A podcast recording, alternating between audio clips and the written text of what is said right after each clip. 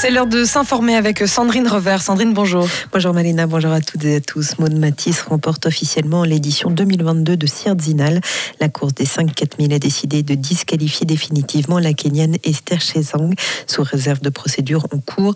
La coureuse était en effet suspendue lors de la dernière édition, mais cette information n'avait pas été transmise aux organisateurs par l'agence antidopage du Kenya.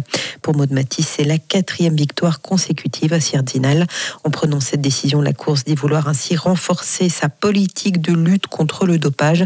En tant qu'organisateur, nous nous engageons à maintenir une course propre, équitable et professionnelle, note Sardinal dans un communiqué. Des règles plus strictes vont désormais être imposées avec notamment des contrôles antidopage systématiques. En football, triste première pour David Bettoni à la tête du FC Sion hier soir au Vangdorf de Berne. Le technicien français a vu son équipe subir une nouvelle lourde défaite. Outrageusement dominée tout au long de la rencontre, les Sédunois se sont inclinés 4 à 0 face aux leader Young Boys. Cette énième désillusion a débuté dès la deuxième minute et l'ouverture du score du Bernois Elia. Une nouvelle fois apparu sans envie de révolte sur le terrain, les visiteurs ont vu les choses se compliquer davantage encore à la 25e lorsque Giovanni Était expulsé par l'arbitre de la rencontre. L'attaquant revient sur cette action litigieuse. Le défenseur me, me titille et me pousse quoi, sans arrêt. Donc euh, moi tout ce que je fais c'est enlever sa main. Maintenant euh, l'arbitre a dit que sur la troisième fois où il me titille, je fais un, geste plus agressif soi-disant. Et, de là, il me, met, euh, il me dit que dans la règle, c'est rouge. Ce que vous voulez que je vous dise, je le touche pas, le joueur je suis, je, suis, je suis dégoûté, je suis blasé. Et puis, euh, on va pas encore remettre encore la faute sur les arbitres, mais à un moment donné, euh, c'est très frustrant et je pénalise mon équipe. Et puis, euh, je pense que j'étais sur une bonne lancée. Et, là, le fait de ne pas pouvoir jouer le week-end qui va arriver, bah, c'est frustrant. Des propos recueillis à Berne par Christophe Moreillon. Suite à cette défaite, le FC Sion pourrait hériter du fauteuil de lanterne rouge du championnat cet après-midi en fonction du résultat de Winterthur qui se déplace sur la pelouse de Getse. Getse qui sera justement le futur adversaire des Valaisans samedi prochain à Tourbillon.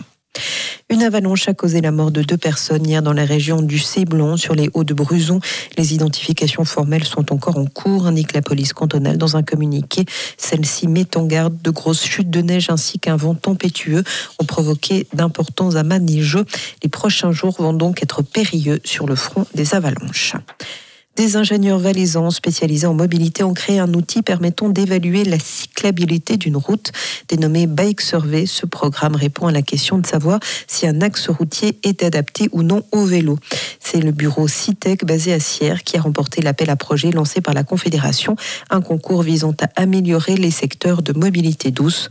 En entrant les données du tronçon routier dans le programme informatique est automatisé, une carte ressort dessinée. Si la couleur du tracé est vert, le est adapté au vélo.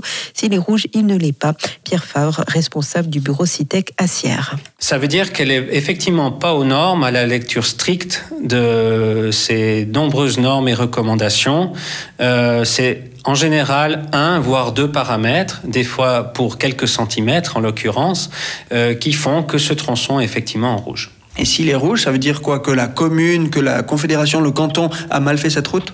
Non, ça veut dire que, ce tronçon donné en rouge ne respecte pas les normes du jour. Des propos recueillis par Yves Créta, Martini a fait office de cobaye en étant le projet pilote durant l'année dernière. Désormais, l'outil est finalisé et n'attend plus que d'analyser ses premiers espaces dédiés à la petite reine. La solidarité des Suisses pour les réfugiés ukrainiens est en train de se dissiper. Julia Peters de l'association Good Friday for Ukraine le dit dans le son de la Sonntag Zeitung. On remarque à travers de petits détails que l'ambiance bascule, souligne-t-elle. J'ai l'impression que les Suisses commencent à perdre patience, poursuit-elle. Or, les réfugiés ukrainiens ne peuvent pas encore retourner dans leur pays, note-t-elle encore. L'ancien vice-président américain Mike Pence a déclaré hier que l'histoire tiendra pour responsable l'ex-président des États-Unis Donald Trump pour son rôle dans l'assaut contre le Capitole en 2021.